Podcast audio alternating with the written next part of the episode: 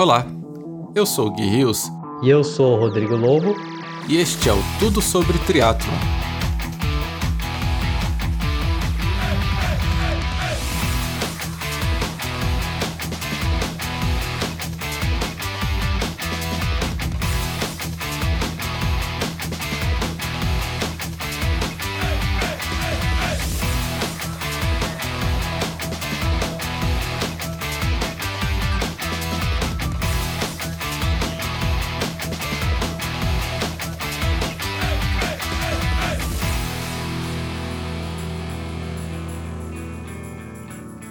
Apaixonado pela bike, nosso convidado é praticante de ciclismo de estrada e de montanha, tendo ainda se aventurado no triatlo. Por conta dessa paixão, formou-se em fisioterapia com especialização em ergonomia e biomecânica do ciclismo, e desde 2010 atua como bike fitter, atendendo atletas amadores e profissionais do ciclismo e triatlo. E para falar um pouco sobre os cuidados com os treinos indoor, recebemos Fernando Rianho. Fala Guilherme, fala Lobo, tudo bom? Beleza. Bom, Isso aí, Rian, é... o monstrão do Bike Fit, o cara que tenta me salvar aí nas provas, me botando mais aéreo e tentando ganhar alguns watts a mais aí. Não é nem ganhar potência, né? É economizar pra sair pra correr naquela pegada que você sai, né? pois é, pra tentar fugir dos caras e correr atrás, né? Porque eu sou meio frango no pedal, tem que tentar economizar energia um pouco nas pernas pra ver se consegue fazer mágica na corrida. É isso aí, vamos que vamos. E aí, antes de começar, Rianho, bom, acho que eu e o Lobo, como, como somos seus clientes, a gente já sabe disso há algum tempo, mas, mas contem para os nossos ouvintes, o que, que é um bike fit e por que, que ele é importante? Um dos caras que foi um dos pioneiros do bike fit, né, o Andrew Pruitt, é, ele é um cara que criou o método Body Geometry, Specialized, então ele brinca que o bike fit is a marriage between bike and rider, né, o casamento da bicicleta com um ciclista. Tem gente que fala que é errado, que fala que casamento é ruim e bike é bom, mas eu discordo. Por que, que é essa história do casamento, né, que a gente brinca, a história do casamento da, da bike com ciclista? Porque, cara, a coisa tem que estar. Tá, é igual um casamento, para as coisas estarem funcionando, tudo rolando bonitinho, o que, que tem que estar tá acontecendo? As coisas têm que estar tá lá alinhadas. Então, você estando alinhado com a tua bicicleta, estando confortável, com tudo muito bem posicionado, com todos os pontos de contato ajustados especificamente para esse atleta, né, para o atleta que a gente está trabalhando ali naquele momento, é que ele vai ter o melhor prazer pedalando na bicicleta, ele vai conseguir ficar mais tempo fazendo o treino dele, manter uma boa sequência de treino sem ter dor, sem ter desconforto, sem ter lesões. Então, nada adianta você ter uma super bicicleta, tá super bem treinado, se ela não estiver bem ajustada para você e você não conseguir colocar toda essa tua potência em cima da bicicleta ou aproveitar tudo de bom que ela tem, seja um grupo eletrônico, geometria, aerodinâmica, etc., se ela não estiver ajustada para você. Então é super importante a bicicleta estar tá ajustada independente do seu objetivo. Seja super competição, atleta profissional, amador de alto nível, cara que está lá para completar uma prova, para se divertir, para quem está lá só fazendo sua atividade física ou até para quem usa bicicleta no dia a dia. Porque, pô, o cara vai lá, compra bicicleta, quer deixar de usar um carro, transporte público, seja qual for o objetivo dele, mas, pô, aqueles 4, 3, 4, 5 quilômetros, às vezes sejam só deslocamento. Se ele estiver desconfortável, ele vai parar de usar bicicleta. Ele vai machucar, ele vai gastar dinheiro com fisioterapia, que não é barato, uma boa fisioterapia, porque a bicicleta está desconfortável e está machucando ele. Então ele não vai pedalar, vai parar de usar a bicicleta para o trabalho, vai voltar a usar o carro, vai voltar a engordar, vai e etc. Né? Um, um emaranhado de coisa que pode acontecer. Mas o grande legal é isso do Bike Fit, é você poder estar tá utilizando a bicicleta da melhor maneira possível, você tendo prazer em estar tá utilizando a tua bicicleta, e você se sentir bem com ela, assim, pô, legal, vou usar minha bicicleta.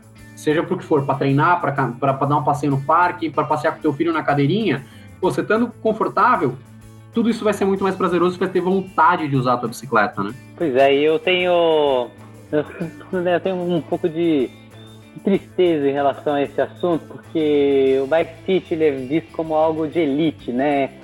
Só para buscar performance, rendimento e, cara, eu vou. A última coisa que eu vou fazer dentro de todo o processo de evolução de rendimento é o bike fit, pelo que eu percebo, né, no contato com os atletas. Relação de custo-benefício. A galera compra a bike, tira peso na bike, uh, começa a treinar, faz aqueles volumes absurdos e ah, putz, agora eu preciso melhorar e agora vamos tentar chegar nos detalhes e fazer um bike fit.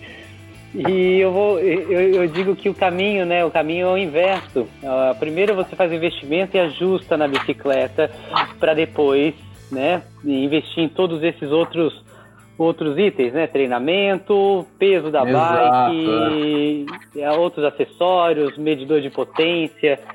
Como você mesmo comentou, né? Não adianta nada. A gente vai fazer aqueles treinos absurdos e ter um afastamento precoce por conta de uma lesão, de um desconforto.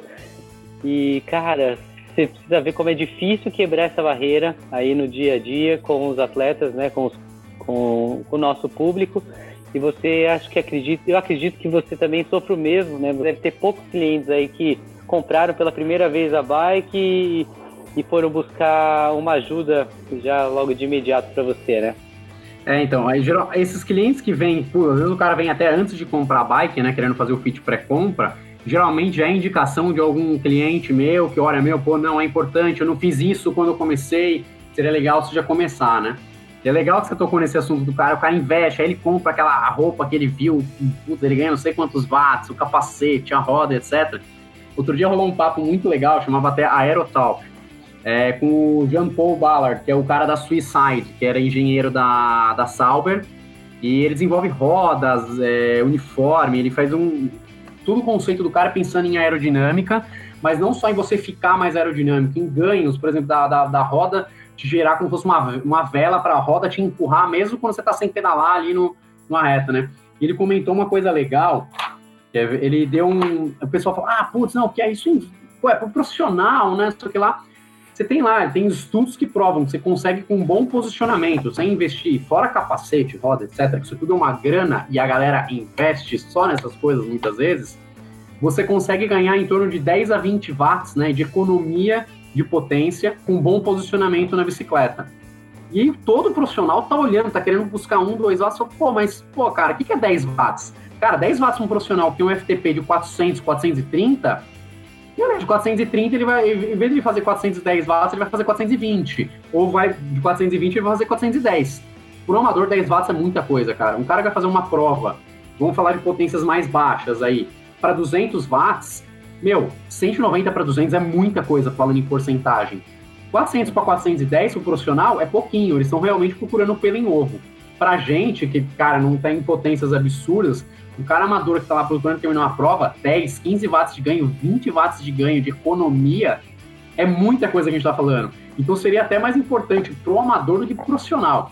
Isso falando de ciclismo, de mountain bike, de tudo, de triatlon, de contrarrelógio, com aquela posição um pouco mais agressiva, etc. Então o cara tá lá investindo uma nota num capacete, uma nota num, jogo de roda ferrado, e a posição dele não tá legal, e tudo que ele tá ganhando com a roda, ele tá perdendo mais, porque a posição dele tá ruim.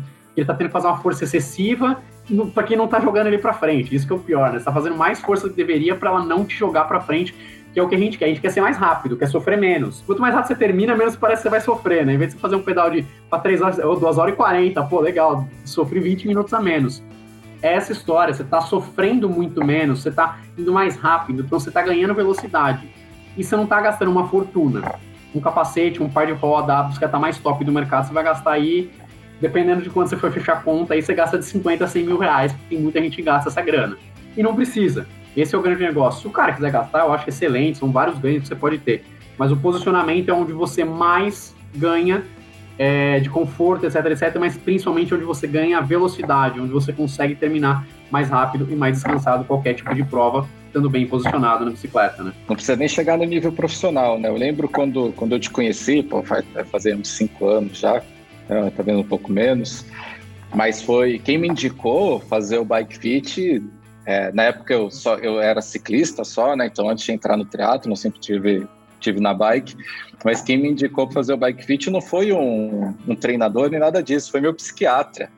Eu tava no psiquiatra e aí Sensacional. É, tava comentando com ele, falei, pô, cara, é, tô meio ansioso, né? Por conta de, acho que era 2015, tava rolando uma crise no Brasil, eu falei, tô meio ansioso por conta dessa crise. Aí ele olhou para mim e falou assim: Ô Gui, eu te vejo de vez em quando lá na ciclovia, né?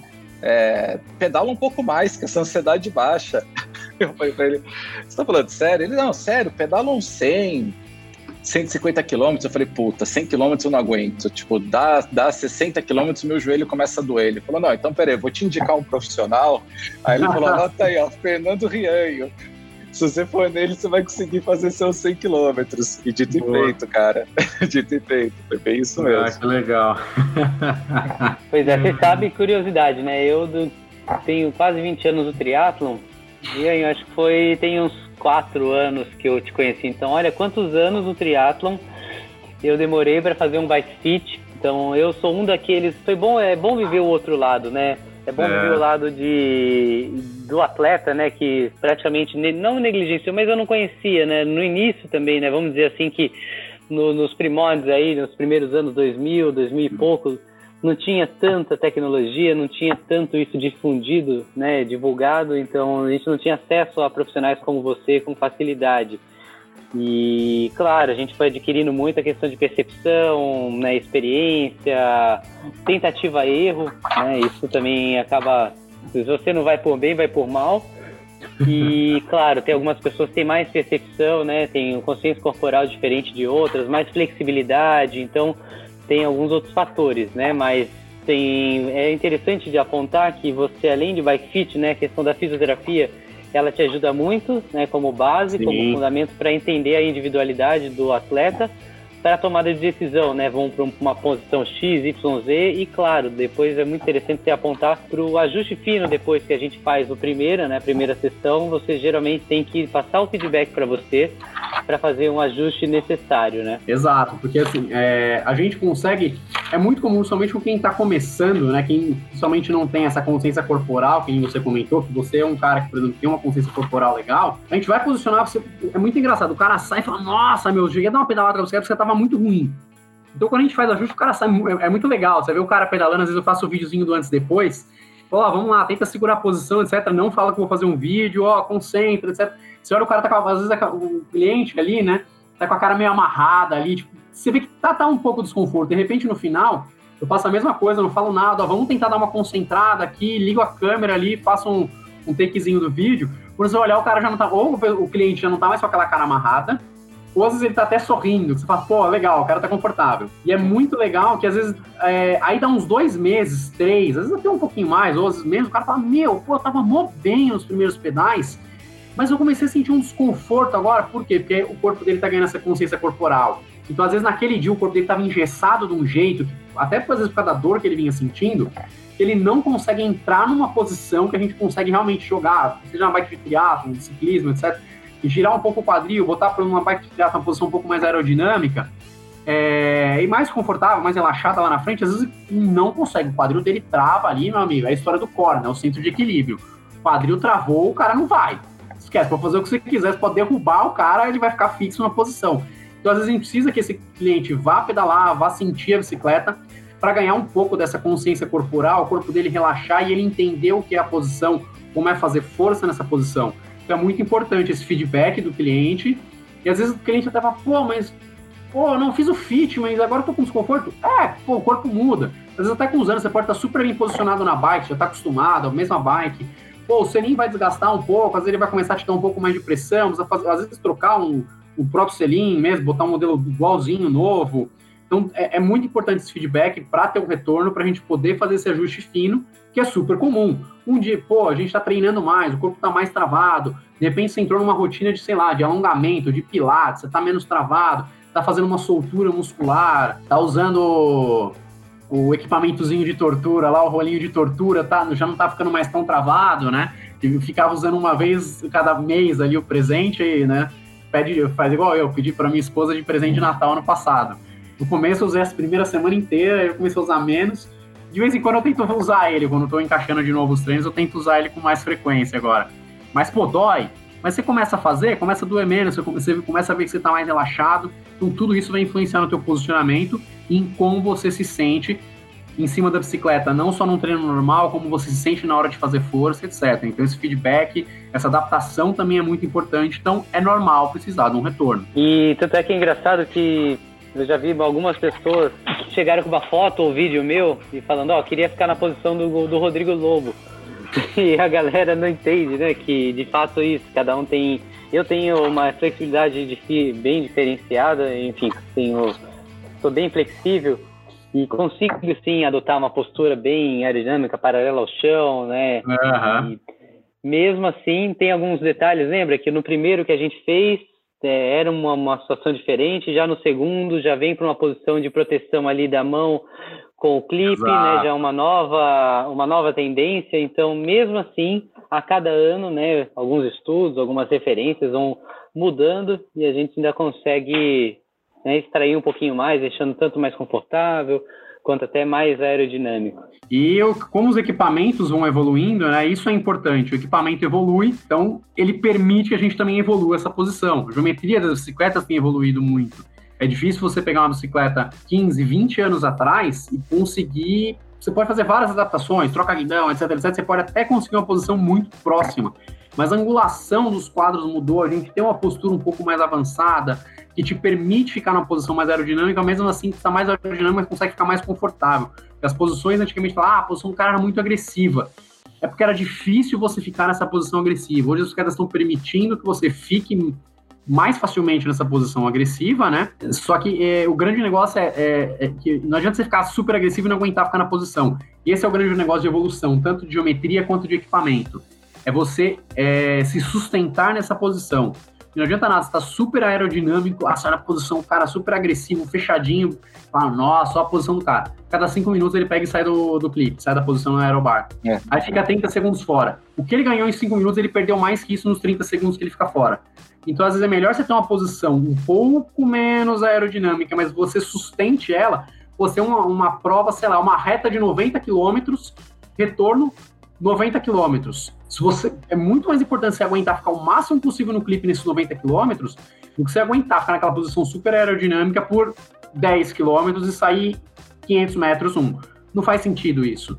Então, por isso que hoje tem é, essa história de você integrar sistema de hidratação, né, ali no, no aerobar da bicicleta. Por quê? Porque você não sai do clipe.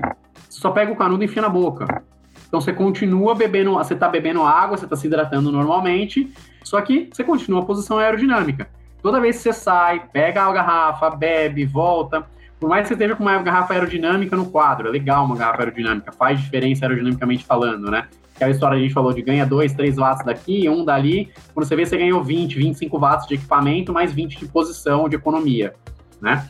Mas é história, a posição é sempre o mais importante. O maior arrasto da bicicleta é o ciclista. Então, quanto mais ele ficar na posição aerodinâmica, mais rápido ele vai terminar, né? Então, vai estar mais econômico, ele vai precisar gerar menos potência no clipe. Então, você gera 200 watts no clipe, você está voando. 200 watts com a mão no guidão, você está num ritmo bom, mas não é uma velocidade absurda.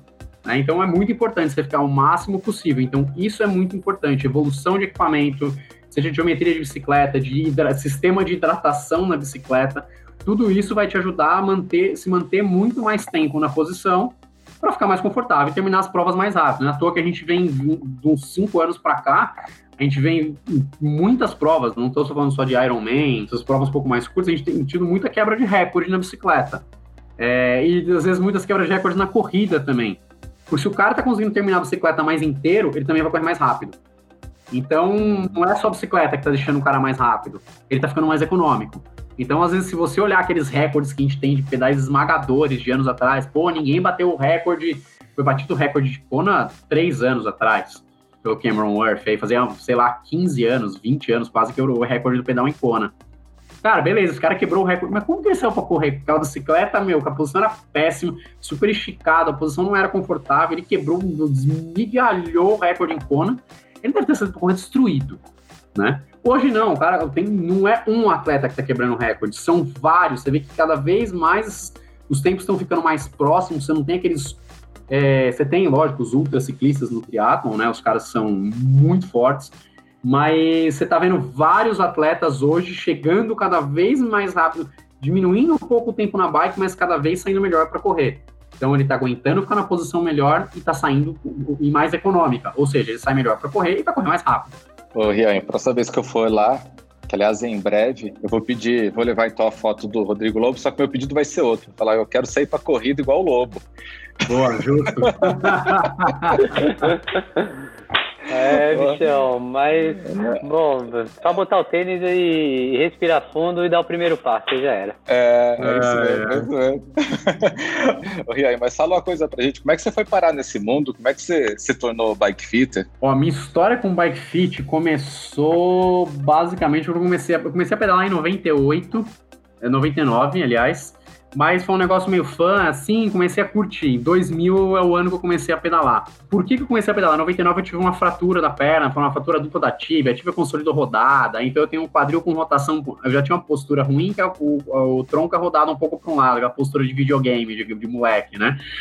É, mas aí, por conta dessa perna quebrada, eu ganhei uma rotação, principalmente quando eu pedalo do quadril invertida. Então, eu faço meio que uma torçãozinha ali de leve na região toracolombar, digamos, da coluna.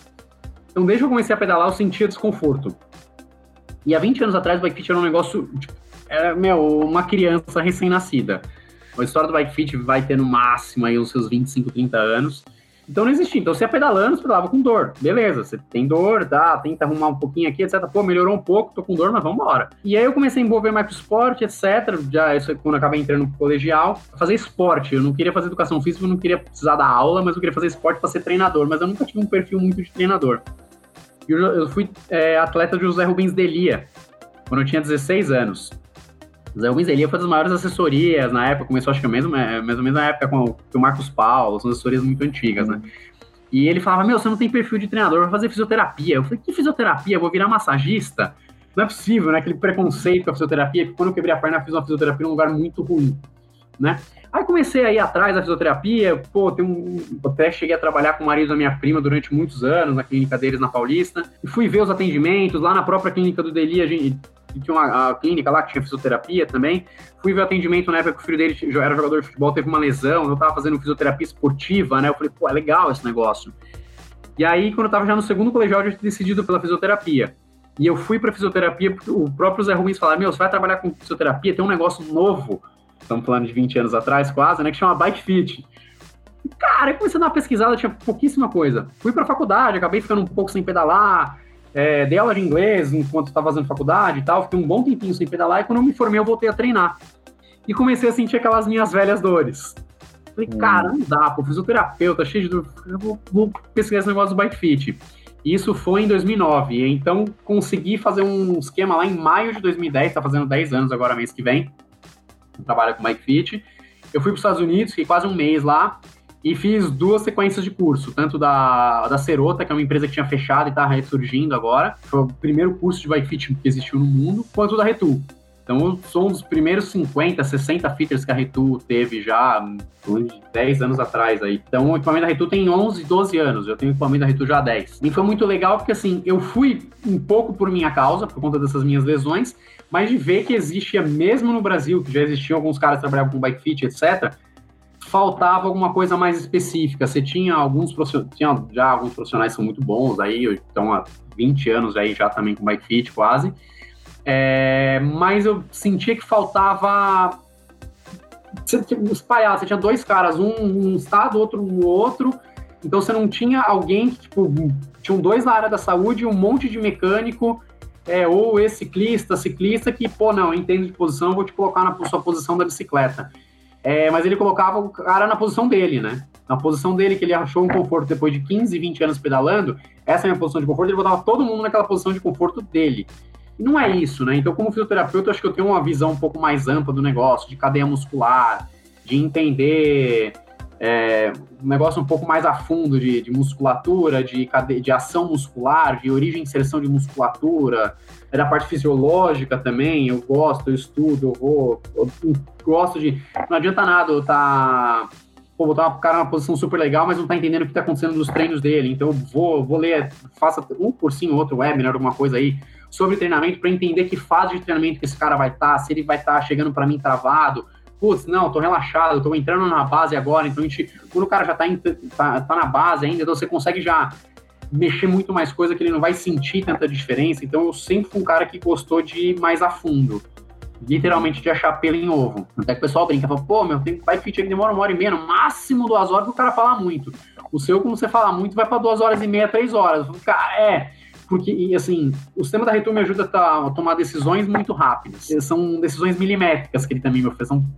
É, é, a precisão do sistema é, é de meio milímetro. Então a gente consegue tomar, digamos que, decisões milimétricas no ajuste que eu quero fazer. Então, às vezes eu testo um, dois milímetros, eu falo, hum, dá para ir mais um, dois aqui. Então, é, eu uhum. gosto de achar esse pelo em ovo para tirar o máximo que eu posso tirar do cliente.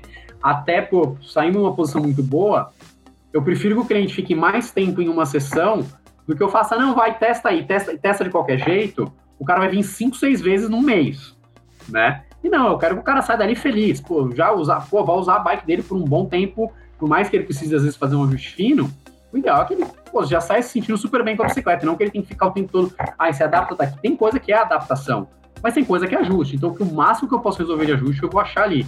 Então, minha história começou com isso, começou muito comigo, que eu acabei indo para fisioterapia para poder trabalhar. Já tomei a decisão de estudar fisioterapia para trabalhar com bike fit, isso em 2003. Né? E eu fui fazer os. Em 2003 e 2004, eu fazer os cursos de bike fit em 2009 e 2010. Então, foi uma decisão que eu tive. É, é engraçado. Quando a pessoa, caraca, mas eu tenho seis anos antes de você fazer os cursos de bike fit, já tinha tomado essa decisão? Eu falei, é, tinha 4, 5 anos que eu pedalava, já tinha tomado essa decisão que eu gostaria de trabalhar com bike fit, e isso que era um negócio muito novo. Hoje eu fico cada vez mais abismado, que, pô, estudo pra caramba, toda semana tô pegando. Antigamente não tinha artigo, eu fui fazer meu TCC com base em lesões é, no ciclismo, né? Então eu separei lesão por overuse, que seria do treinamento mesmo, lesão por trauma. Só tinha lesão de trauma, não tinha artigo lesão por overuse. Como é que você via se o cara tinha lesão por overuse? Não dá para saber direito, você não tinha como avaliar isso, você não tinha equipamento para isso. Então, hoje tem. Então, isso é muito legal. Tem análise de pressão, análise de movimento, sensor com acelerômetro, giroscópio, etc, etc. Então é um mundo que cresceu aí nesses últimos 20 anos, principalmente nesses últimos 10, é um, uma, uma evolução absurda. E graças ao, na minha opinião, não só estudos de aerodinâmica, etc., muito estudo de posicionamento, etc., que a gente está tendo uma evolução muito grande de equipamento, de bicicleta, de capacete e etc, etc. Né? Então a gente viu uma evolução nos últimos 10 anos de formato de capacete aerodinâmico Pô, a gente é. tem aqueles capacetes super compridos. Compra um capacete comprido hoje. Acha lá. É não verdade. Acha. Não existe. Não existe capacete comprido. O cara tem que ficar na posição de cabeça que vai gerar uma dor de cabeça para ele de uma semana depois de um dia de pedal. Então, com esses estudos de, de posicionamento, a gente conseguiu evoluir os estudos de aerodinâmica e conseguiu evoluir equipamento. Então, isso é muito importante, né? Bom, a gente já sabe que você treinou aí um, um atleta campeão, né? O Rodrigo Lobo. Mas conta aí. Conta... É, cara, o bicho é nervoso, difícil, viu? conta aí pra não é gente. Não é bem um pouco... assim, não, não é bem assim, não. Sou um, um esforçado, um atleta esforçado. Mais ou menos. É, mas aí, aí para deixar o pessoal amador que nem a gente, assim, amador de verdade, né? Esses amadores que estão começando, olhando, admirando, conta pra gente aí quem, quem, em quem você já fez o fit. Putz, a gente tem. Olha, eu tenho boas referências de atletas que eu já trabalhei com bike fit aí, desde profissionais, né? Eu trabalhei com o Igor Amorelli, chegamos até a fazer alguns testes com ele no túnel de vento. Ele não tinha a melhor bicicleta para ele na época, era uma bicicleta um pouco engessada de ajustes, mas é, foi um, uma experiência legal poder trabalhar com ele no túnel de vento lá no IPT, na USP, um projeto da Red Bull com o IPT, né? Eles me chamaram, foi bem legal. É, putz, Bianeres, com o Fernando Told muita gente do mountain bike, do ciclismo também, já, tipo, uma das maiores honras que eu falo é eu ter trabalhado tem um ano e meio, mais ou menos, eu fiz o, o bike fit da Jaqueline Mourão. Jaqueline Mourão, quem não conhece, é uma atleta do mountain bike. Ela já representou a gente em duas Olimpíadas de verão no mountain bike. Como ela acabou mudando para o Canadá, ela começou no inverno, não tinha como, com menos 30, né, menos 25, pedalar. Ela acabou migrando um pouco para o esqui cross country como preparação e ela acabou se classificando para três Olimpíadas de inverno como esqui cross country, acho que do Athlon moderno, alguma coisa assim. Então ela tem duas Olimpíadas de verão e três Olimpíadas de inverno. E ela tá tem, tem, tava tentando aí agora, né, para Tóquio, a terceira Olimpíada de verão dela. Então ela voltou o ano retrasado já no, depois de acho que 10, desde a Olimpíada de Sydney, se eu não me engano, então foram quase 10 anos aí, ela ficou sem competir no, no mountain bike, né? E voltou a competir, foi campeã brasileira, campeã brasileira logo no primeiro ano que ela voltou, tinha, tipo, sei lá, quatro meses que ela estava retornando, mas com uma baita preparação, ela estava vindo numa Olimpíada de Inverno, né? Então foi muito legal, porque eu era muito fã dela quando foi a nossa primeira atleta profissional do mountain bike, a ter um contrato profissional, tipo, de carteira assinada. Então eu era muito fã dela, eu tenho autógrafo dela eu, quando eu era meu, sei lá, quando eu tinha 13, 14 anos. Então foi muito legal quando o treinador dela entrou em contato comigo para a gente poder fazer o ajuste na bike dela. E foi logo, no, foi, ela estava marcada que ela tinha voltar para o Canadá, foi no dia seguinte que ela tinha sido campeã brasileira. Ela foi campeã brasileira domingo e na segunda-feira a gente conseguiu fazer o agenda, o, já tinha agendado o bike fit dela. Então, então tem alguns atletas aí que, pô, super legais de trabalhar, dos profissionais, mas tem muito amador que eu faço acompanhamento há muitos anos. Pô, do, do feminino aí tem a Carlinha, que todo mundo pô, conhece a Carlinha também, pedala super bem. A Cissa, que eu já faço um trabalho com ela, já tem oito anos o trabalho de posicionamento dela. Quando eu trabalhava com a fisioterapia, cheguei a fazer o, ser fisioterapeuta dela acho que durante três anos, três anos e meio. Mas a gente vê um trabalho de evolução muito legal. Você vê que, assim, para a categoria, ela sempre teve um pedal muito forte, mas ela vem é, evoluindo, né? Cada vez mais. O pedal dela é demais. O pedal é, dela é um pedal admirável. muito forte. É, quem conhece, eu, eu como estou bastante com ela, ela também atende lá na clínica, a gente acaba sabendo alguns números, né? Então ela tem números bem interessantes, assim, para um pedal feminino, para assustar muito cara bem forte. Então é legal isso, porque você vê que ela veio evoluindo, ela tinha um pedal forte para a categoria. E ela continuou evoluindo cada vez mais esse pedal e a posição dela também foi evoluindo com o tempo. Assim, acho que a atleta que eu mais fiz bike, não sei se é que eu mais fiz, mas dela, por exemplo, eu devo ter uns 25 atendimentos aqui, eu só tenho um programa novo, o programa antigo deve ter mais alguns. 25 a 30 atendimentos dela. Então, foram todos assim, a última bike dela, atual, a gente já mexeu duas vezes, tá para marcar uma teve que desmarcar, né, uma, agora.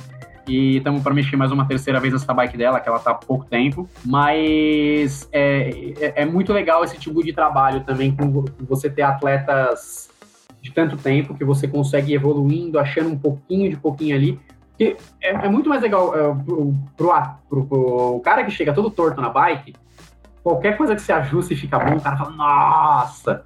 Então é, é legal também isso. Você fala, pô, o cara sai dali e fala, caraca, ganhou o cara. Mas é muito legal também esse, traba esse trabalho mais difícil. Que é você achar, tipo, cara, mas a posição tá boa, o que tá acontecendo?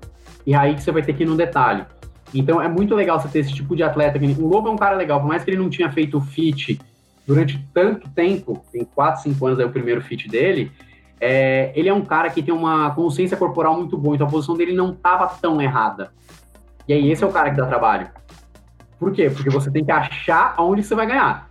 E dá, sempre dá para ganhar, mas o que, que a gente pode ganhar? Aonde que a gente vai achar aqueles milímetros ali que vão fazer a diferença o cara fala, caraca, eu senti pô, não, não senti aquele negócio de, nossa, meu Deus do céu, foi um negócio que, pelo amor de Deus, mas num treino mais duro, numa prova, fala, cara, não, sair um pouquinho melhor para correr, pô, aquela, aquela tensãozinha que eu sentia na, na escápula, que atrapalhava um pouco na mecânica de corrida, já saiu um pouco melhor. Então, é muito interessante esse tipo de coisa também. Quando você trabalha com atleta profissional, é às vezes até um pouco mais difícil. O atleta profissional tem muita mania, geralmente muita mania errada, né?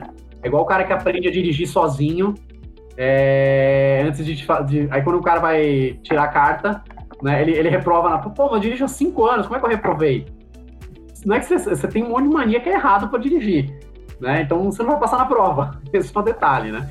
Então, o atleta que tem muita mania, é difícil você tirar o cara que está muitos anos, é, principalmente se é uma posição muito errada. Tem atletas referências são difíceis de trabalhar. Tem atletas são complicados. Desde profissional, você tem. É aquele cara que tem que vir sem cadeira, às vezes uma vez por mês ou às vezes até duas, três semanas. Vem, ó, vamos, vamos mexer dois milímetros aqui. Testa. Não, putz, cara, testa, roda duas, três semanas. E aí, como é que tá? Não, não, tá normal. Então, é, é a posição engessada, né? Então é difícil. Mas, pô, tem, tem bastante atleta que eu gosto de trabalhar aí. Tem atleta que, que esconde, que, faz, que fez o fit comigo, que prefere ficar quietinho, né? Não gosta de mostrar a bicicleta para todo mundo. É o trabalho. Putz, eu sou apaixonado, cara. Esse negócio da ver o corpo, a, a, aquela besteirinha que você faz, às vezes visualmente, não só em números, né? Os, esses números de milímetro, para mim, qualquer dois milímetros, eu sinto essa diferença, mas é muito legal pro cliente também ver, quando ele vê o antes e depois ele fala, caraca, não, olha, eu vi que meu quadril tava travado e girou. Eu vi que minha escápula tava travada, agora relaxou, o meu pescoço. Você vê que o pescoço, você vê mais dobra ali na, na região cervical, tá forçando, de repente você vê o cara relaxado com tudo isso é bem interessante. É, eu acho um ponto muito importante que você comentou é esse, né? Não só a performance, mas você saber o que você faz. Né? Quando você pedala, você saber que você tem uma série de ângulos trabalhando ali, tornozelo, joelho, quadril, tronco, totalmente integrados. Então, a gente é muito a favor disso, né? Não necessariamente da performance, mas como a gente falou, a questão da lesão, evitar lesão, mas é fazer o esporte de maneira plena, né? Saber exatamente o que você faz. Assim como na corrida, você não pode necessariamente correr melhor. Você vai fazer um educativo de corrida, você não vai melhorar sua técnica, porque padrão de movimento é algo difícil de mudar. Mas saber que existe uma relação, né, é, entre seu corpo trabalhando ali para gerar movimento, eu acho que é, isso é um momento valioso, ainda mais numa sessão contigo, você aprende tudo isso, né? Você é bem detalhista, você vai ali no, no ponto a ponto e detalhando tudo que você faz ali no, né, no, nos bastidores. Então, esse é um dos pontos mais acho mais importantes do que necessariamente de performance. Exato, é muito importante para o atleta ele entender o que está acontecendo. Não adianta, ah, bota na posição, a posição tá boa, o treinador passa o treino e fala, meu, faz força aí. Tem atleta que funciona. Tem atleta que tem, tem, tem muita gente que vai ter uma noção, pô, não, tô sentindo sozinho, por conta. Muita gente não. Às vezes eu acho algumas coisas ali na sessão, durante o atendimento do cliente, somente se eu conheço mais o treinador, os treinadores de São Paulo, conheço basicamente todos. Eu vou tentar em, entrar em contato com alguns treinadores, às vezes eu preciso, é, até para entender, porque falou, olha, cara, a lesão que ele está sentindo é, pode ter a ver com o posicionamento que estava, mas também tem mais alguma coisinha aí, vamos dar uma olhada nos treinos, etc. Me passa um feedback do treinador também, que às vezes o atleta não vai conseguir me passar esse feedback, é engraçado. Né? Então é muito importante também ter essa, é um trabalho multidisciplinar. Às vezes, assim como o cara às vezes chega lesionado, às vezes eu preciso conversar. Tem médico que já tem meu contato, já ortopedista, é, etc. Já entra em contato comigo falou: Ó, oh, cara, tô indicando um cliente assim para você, assim, assim, assado, veio com uma lesão assim, pediu para ele te levar ressonância, mas vi isso, isso e isso. Então, eu já, eu já chego com mais informação. Assim como às vezes o cara chega sem informação nenhuma, eu tenho algumas e eu vou tentar passar. Para ele passar para o médico dele, para ele passar para o treinador dele. E às vezes chega até a conversar de, de, de precisar indicação de nutricionista, porque o cara reclamando de cãibra, cãibra, cãibra, cãibra, cãibra, então toda vez que eu faço força assim, assim, assado, e às vezes acontece, o cara tá fazendo força errada, ele pode ter cãibra. Ponto, ele tá sobrecarregando a musculatura. Mas se o cara faz, fala, cara, não, isso não é, da, não é sobrecarga. Tem algum outro fator aí. Pô, cara, como é que tá de exame? Pô, seria legal você passar com o médico do esporte, fazer um, um check-up, assim seja, né? É, fala com o teu treinador, fala com o teu nutricionista, vamos, vamos um pouco, precisar um pouco mais a fundo no certos assuntos e me conta, me passa esse feedback. E então é, é, é, legal você ter esse conhecimento e ter esse entrosamento né, da equipe multidisciplinar. De nada adianta deixar o cara super bem e ele tá comendo super mal, um, vai fazer um Ironman com 90 km, ele já não tem mais um resto de energia no corpo. Aí os últimos 90 quilômetros vão doer mesmo, não tem como. Pode estar na melhor posição do mundo que vai doer, né? A gente está gravando esse episódio no meio da, da quarentena, né, por conta do Covid-19, mas é, que a gente está conversando aqui é tão rico que eu tenho certeza que esse deve ser um dos episódios que deve perdurar bastante aí no, no podcast, no Tudo Sobre Triatlo. Mas como a ideia é, é, é também ter alguma dica para o pessoal que está treinando indoor nesses dias, queria ouvir um pouco sua opinião sobre isso, né? Os rolos de treino que a galera sempre usou, né, sempre foram muito importantes para os triatletas, principalmente nas cidades onde trânsito e segurança não colaboram, né? E agora, durante a quarentena, muita gente tem como única opção de, de esporte, né, é, colocar a bike em cima do rolo. Existe algum limite para o uso desse rolo de treinamento? Tenho visto a blogueiragem de manhã, de tarde e de noite no, no, no rolo, fico bem preocupado. Eu sou um dos que está treinando bastante no rolo. Essa última semana eu fiz duas sessões, terça, quarta e quinta eu fiz duas sessões, uma de manhã e uma final da tarde. Mas eu acho assim, a primeira coisa da bike a gente já falou, não adianta nada você tá lá super bem treinado, etc. Colocar a tua bicicleta no, na sua super bicicleta, no seu rolo mais top que tem no mercado, sua posição estiver errada. O que acontece? A posição no rolo já é uma posição muito fixa. Você quase não se mexe, você não tem vento, a bike não balança de um lado para o outro, você não tem lombada, você não tem subida, descida. Então, assim, você tá basicamente. Se você não, não fizer esses movimentos, você está 100% fixo na posição. Então, é um negócio um pouco complicado. Eu acho que, assim, para mim não é uma novidade, já vim usando bastante, tem uma rotina complicada, geralmente treino perto da hora do almoço, eu atendo dois clientes de manhã, treino ali uma horinha, uma horinha 10, 15 no máximo, perto do horário do almoço para voltar aos atendimentos. Então, rolo para mim, durante a semana e às vezes até de fim de semana, já era uma rotina. Lógico que essas últimas quatro semanas eu nunca pedalei tanto no rolo na vida, eu já tô com quase 2 mil quilômetros de rolo aqui, né? É, o grande problema do rolo eu acho que é o seguinte: a pessoa precisa entender como é que ela vai, independente de plataforma, seja Swift, Ruby, treinar pelo Garmin, treinar por feeling, com potência ou não, a pessoa precisa entender como que essa bicicleta tá montada no rolo. A posição tá bem ajustada, beleza, o cara fez o bike fit dele. Primeira coisa primordial ele já fez. Segunda coisa, ele precisa aprender a colocar a bicicleta no rolo. Se você colocar a bicicleta ali na hora de prender, seja um rolo com roda, ou aqueles rolos que são os direct drives, que você tira a roda traseira e prende a bicicleta direto no rolo, se você não prestar atenção, a bicicleta pode ficar torta, para um lado ou para o outro. Um, você vai estar pedalando torto. Isso vai te gerar dor, vai te gerar compensações musculares, etc. E aí você tá lá, fazendo força, entrando em provinha, que você tá usando o Swift, Ruby, etc. Fazendo uns treinos, como a gente tá fazendo treinos mais curtos na teoria, né? Um pouco mais de intensidade. A grande maioria dos treinadores está passando treinos mais curtos, que é mais difícil ficar muitas horas no rolo, um pouco de, mais de intensidade, até para ficar menos monótono, né? mais intervalado, etc. Está fazendo força de forma errada, se a bicicleta estiver torta. Um, ela já pode estar tá torta lá atrás na hora de prender no eixo. Dois, o nível da bicicleta. Se você não nivelar a roda dianteira com a roda traseira, se você pegar a tua bicicleta, ela está no chão, você medir a roda dianteira com a roda traseira, elas são exatamente no mesmo na mesma distância do solo.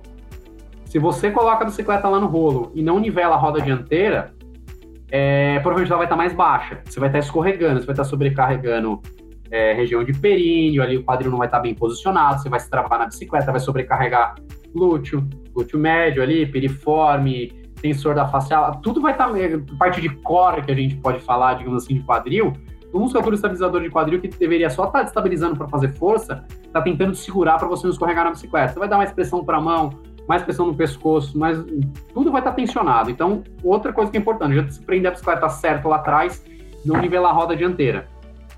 Né? Então, tudo, tudo vai te ajudando a ficar cada vez mais desconfortável. Quanto mais você prestar atenção nesses detalhes, mais confortável você vai ficar. Então, bacana, em relação a esse tema, eu acho extremamente pertinente, né? Porque, de fato, a gente tem que pensar na longevidade dos atletas nesse período indoor, na, na manutenção da saúde física e mental. Então, a gente tem que sempre né, apontar para os cuidados. O excesso de atividade, a gente, de fato, né, fica com bastante receio, né? Muitos atletas aí ansiosos, querendo fazer muitas atividades e, e acabam né, abandonando aí precocemente do, do esporte. E é legal, né, você complementar, falar alguns outros detalhes, alguns pontos importantes no seu ponto de vista e na sua prática e também com um pouquinho de teoria relacionado a, a esses treinos indoor, né, que estão sendo feitos aí praticamente todos os dias. Então é bacana a gente saber um pouquinho aí nos bastidores o que, que a gente tem que se preocupar para continuar treinando aí por umas boas semanas, né? Que a gente sabe que a quarentena deve se estender aí nos próximos dias e semanas, sem pausas, sem interrupções e aproveitando ao máximo desses treinos indoor. Primeira coisa, eu acho que a bicicleta você tem que estar bem posicionado na bicicleta para você estar confortável nela. Não adianta nada, você tá com a melhor bicicleta, o melhor rolo, se o posicionamento está ruim. Então, o fator número um é já ter feito um bike fit, já tá bem posicionado na bike, né? A gente tá sem fazer muito exercício agora por conta de quarentena, etc. Pô, tenta manter os treinos de core. O core é bem fortalecido, ele vai ativar mais fácil. Então, tudo que você fizer estimula um pouco melhor. O core melhor ativo, você solta menos peso. Menos peso, menos desconforto, menos atrito. Então, tudo isso gera um pouquinho mais de longevidade do seu treino, digamos assim, né? É... Bom, então o core bem ativo é importante você se mexer. Já que a bike não mexe, a bike não tem sobe e desce, não tem lombada, não tem curva, varia a posição. Pô, uma hora tá no clipe, outra hora tá um pouco mais equado no clipe, sai um pouco do clipe, vai com a mão pro pad, ou na bike de estrada, vai com a mão ali em cima dos manetes, vai com a mão para a parte de baixo ali no drop, vai com a mão para a parte de cima do guidão, tenta variar a posição. A cada 5 hum. minutos, a cada 10 minutos, é, dá, dá aquela ficadinha em pé, pedala, dá umas 10 pedaladinhas ali, um pouco em pé, troca a marcha, varia a cadência. Então, tudo isso é importante para você conseguir ficar mais tempo no rolo. Como a posição não te ajuda a se mexer, quem tem que se mexer é você. São variar a posição, desde até a posição que você está. Quando você mexe muito tronco, né? A partir do momento que você mexe tronco, mudando posição de pegada da mão, indo para o clipe, caso você tenha, você está mexendo o teu quadril junto. tudo que você mexe, o quadril vai. É, é o nosso centro de equilíbrio. Então, o core vai estar trabalhando ali para você mudar um pouco a pressão do selim. Então, é importante você se mexer bastante. E uma coisa que é muito importante que o pessoal erra muito é questão de roupa para pedalar indoor. Né? É, pode estar tudo correto. Você botou uma, uma roupa principalmente o pessoal tem mania de, pô, tô em casa, nem preciso estar bonito, vou pegar aquele meu shorts mais velho, aquele bretelle antigo surrado.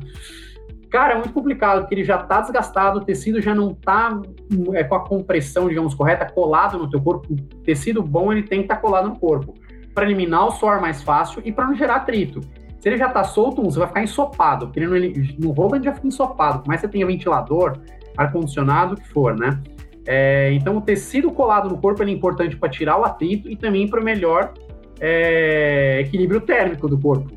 É, tô falando como bikefitter, mas como atleta também. Então, se você botar um shorts ruim, você vai ficar assado mais fácil, vai te gerar desconforto, porque o forro às vezes já não está com uma qualidade legal, já não está sustentando bem, o apoio do isco ele não está confortável, e ainda está ficando cada vez com mais umidade. Aí você está lá gerando atrito, é, pode dar um machucado com umidade, quente, você pode ter um pelinho cravado ali, que pode ser só um pelinho cravado, ou pode virar uma coisa pior, uma infecção.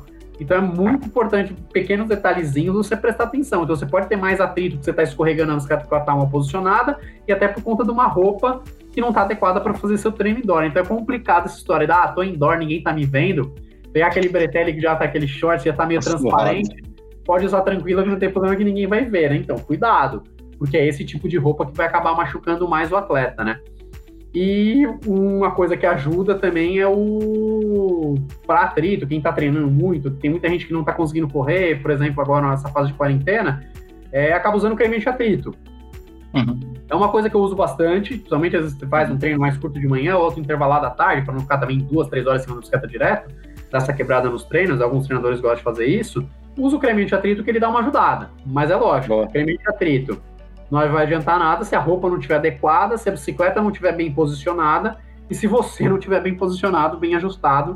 É, aliás, a bicicleta não estiver bem ajustada para você, né? Então, tudo que a gente puder minimizar, seja desconforto, seja lesão, um atrito, etc., é importante para a gente conseguir seguir nessa rotina de treino aí, seja por conta de uma pandemia, que a gente está acontecendo agora, seja por conta do dia a dia, de trabalho, de filho, é, da correria que a gente tem com o pessoal que vive em cidade grande, não tem tanta opção de local para treinar, então acaba dependendo muito do rolo. Bom, cara, você sabe que eu sou fã do seu trabalho, né? E eu sempre conto para todo mundo que eu me livrei de uma lesão chata no joelho, graças ao, ao seu bike fit e aos treinos do Rodrigo Lobo também. Então explica aí para os nossos ouvintes como é que eles podem te encontrar e como é que eles podem fazer esse ajuste na bike deles. Bom, hoje meus atendimentos, o meu estúdio, né, de bike fit, eu tenho um estúdio só para trabalhar com bike fit, com todo equipamento, selins de teste, etc, etc. Fica em São Paulo, na Vila Olímpia, na clínica Ultra Sport Science.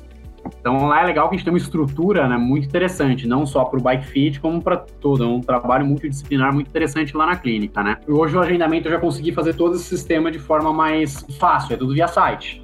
Você pegar meu nome, meu nome lá, fernandorianho.com, o site, tem lá o link de agendamento, tem no site explicando tudo, como funciona cada tipo de serviço, desde a da, da para você que já tenha, para quem já tem a bicicleta, né, para todo tipo de ajuste que a gente consegue fazer, assim como quem está querendo ou trocar a bicicleta ou entrar, mas já entrar da forma correta, com a bicicleta é, com a geometria é, específica para você, né? A gente tem esse serviço de análise pré-compra, que é um além de ser todo o ajuste, né, que a gente já vai ter um, esse ajuste para a tua bicicleta para você adquirir, é um jeito de a gente indicar, né, um, é, digamos uma consultoria para indicação do selim adequado, quadro com tamanho, uma, seja marca com modelo, a marca adequada com modelo adequado com um tamanho adequado, que você tem geometrias diferentes dentro de uma própria marca de bicicletas, né? Tem como equipamentos, você, pô, as bicicletas às vezes não vem com selinho adequado para você, então a gente vai ter um monte de selinho de teste lá para poder indicar para os clientes.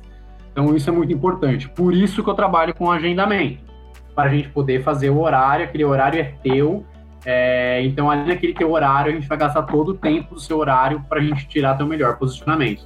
Então, o agendamento hoje é todo feito via site, né, fernandinhanho.com barra agendamento, ou fernandinhanho.com, você tem todas as informações de todos os serviços, né? E para as dúvidas mais. É, às vezes tem alguma coisa ali no site, o cara tem alguma dúvida, alguma coisa da bike, ele, putz, estou na dúvida, isso aqui é legal, já quero levar algumas opções ele pode entrar em contato via WhatsApp comigo, ou via Instagram, via e-mail, tem todos os contatos lá no site também, né? Entra na aba de contato no site, você consegue já me mandar e-mail, mandar WhatsApp ou entrar em contato direto pelo Instagram, que é uma coisa que a gente tem usado bastante, né? Não tem jeito. Então, acho que são os melhores pontos de contato para você me encontrar é, pelas redes sociais, pelo meu site, que tem todas as informações lá também. Cara, muito obrigado pela sua presença, valeu pelos esclarecimentos. Tem algum último recado aí para a galera? Ah, eu queria agradecer primeiro você aí, o Lobo, pela oportunidade, para a gente poder conversar um pouco aí de algo que eu gosto tanto. Bom, acho que é isso, é a gente tentar se manter aí ativo, né, de forma confortável, seja na quarentena ou fora dela, pensando em sempre realizar, seja o esporte que for, às vezes o pessoal que está ouvindo aí, às vezes nem é do ciclismo, sempre tentar realizar essa, o gesto esportivo aí, o esporte que a gente tanto gosta, da melhor maneira possível para a gente não se machucar e ter cada vez mais prazer. Seja ele a bicicleta, a corrida, a natação, o tênis, o que for. O esporte sendo realizado de maneira correta é, é prazer e longevidade no esporte, né?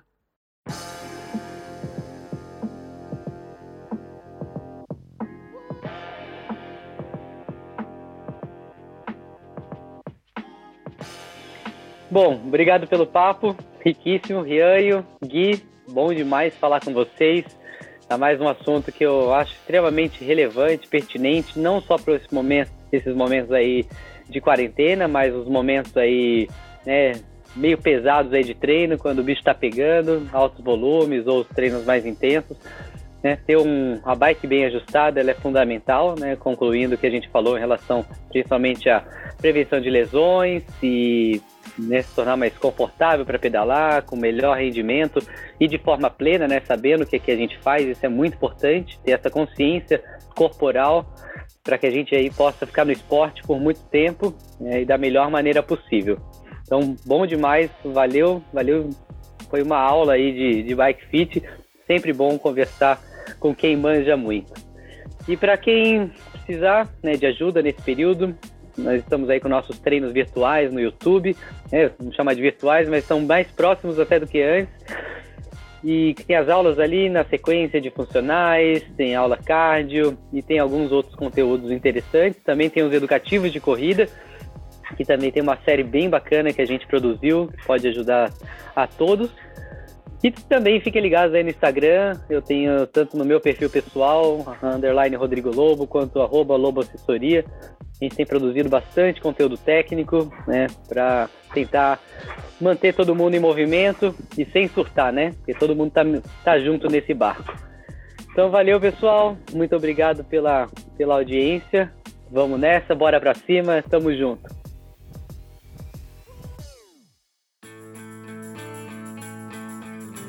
E o episódio de hoje foi oferecido pela Session, a melhor marca de ciclismo de alta performance do Brasil, e Volta Cycling Aliás, para quem ouviu o Rianho e quiser um bretelle novo para os treinos indoor, a Volta dará um desconto de 20% para os ouvintes do Tudo Sobre Triathlon. Basta usar o cupom TST20 para garantir esse descontão em toda a sua compra. Anota aí, TST20. Agora o nosso podcast tem um Instagram. Segue lá o arroba tudo sobre triatlon para saber mais sobre os nossos convidados. Eu sou Gui Rios triatleta amador, e meu Instagram é guirrios. Bons treinos e até a próxima!